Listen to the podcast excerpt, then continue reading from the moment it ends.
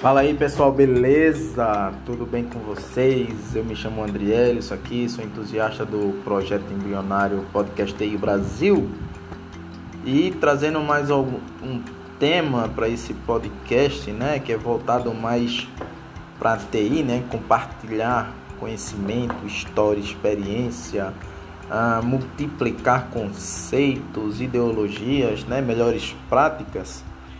Uh, eu vou começar aqui com um tema bem por cima.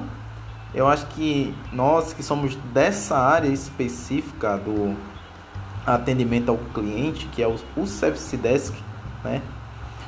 É, trazendo um pouco de um projeto aplicado recentemente até, né? Que a gente intitulou o tema com, como Diário de Bordo de Service Desk ou Guia Prático onde a gente faz uma breve introdução do que é o Service Desk, né?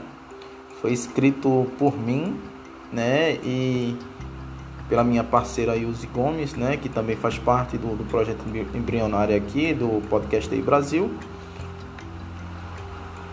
Para abordar um pouco, né? Do nosso dia a dia, do que é o Service Desk, né?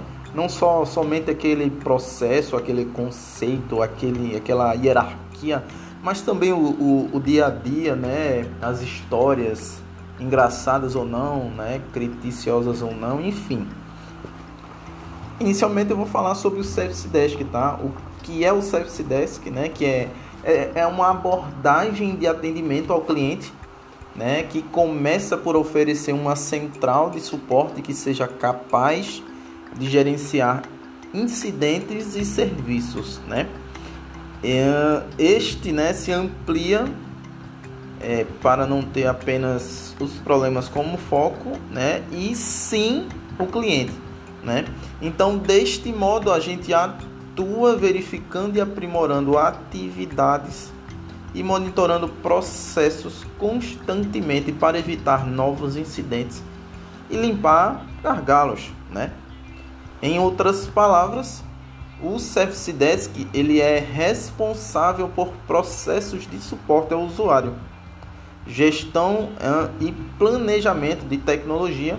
Em geral, essa atividade ela está dividida basicamente em três etapas que foi classificada aqui rapidamente. O Service Desk de nível 1 ele é responsável por analistas né, de suporte que podem prestar apoio remoto para iniciantes com baixo e médio impacto em níveis de complexidade, certo? Já o, o, o Service Desk de nível 2 né, são aqueles analistas de conhecimento mais profundo em tecnologia, né? É, já esses de nível 2 é, né, as rotinas de suporte local que são uh, recheadas de particularidades, né? Ela um pouco até complexas, certo? Uh, o Service Desk de nível 3, uh, ah, esse nível é composto por profissionais mais uh, especializados, né, que atuam com as demandas que não foram solucionadas pelos níveis anteriores. além disso, o nível 3 ele também atua na gestão de crise e mitigação de falhas complexas. Então, só para dar um resumão aí, a gente falou sobre o que é o Service Desk, né? qual que é o tipo de abordagem dele e dividiu é, em três categorias de Service Desk nível 1, nível 2 e nível 3. Então, ah, dando continuidade, é, vou falar só mais um ponto, né? E a gente conversa mais à frente. Então, tipo, qual que é o papel do Service Desk? né? Ah, o CS10 que ele deixou de ser visto como uma função do setor secundário dentro da empresa, né? Para se tornar um componente estratégico de TI. Então, o, o Service Desk ele tem como estrutura na empresa e é possível ter uma maior prevenção de incidentes. Ele também ele é responsável por não permitir que essas ocorrências tenham um grande impacto na rotina do negócio.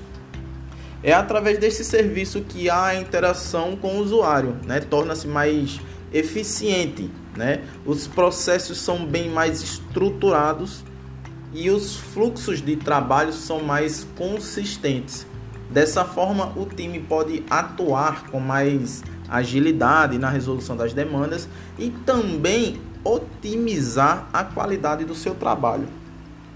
Entenda que o Service Desk ele é responsável pela comunicação sobre as mudanças de TI, os lançamentos de novos sistemas e por manter os usuários informados sobre os incidentes e requisições de serviço.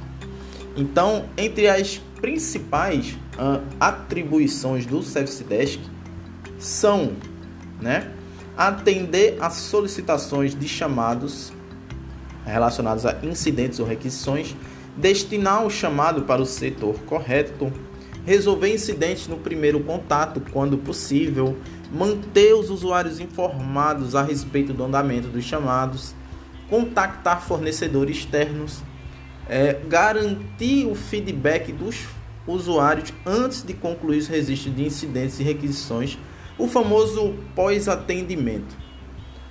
Beleza? Então, a primeira etapa aí do que é o Service Desk, né, do diário de bordo do Service Desk, o guia prático, foi passado aí.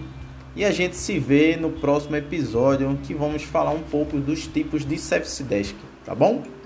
Abraço a todos e até a próxima.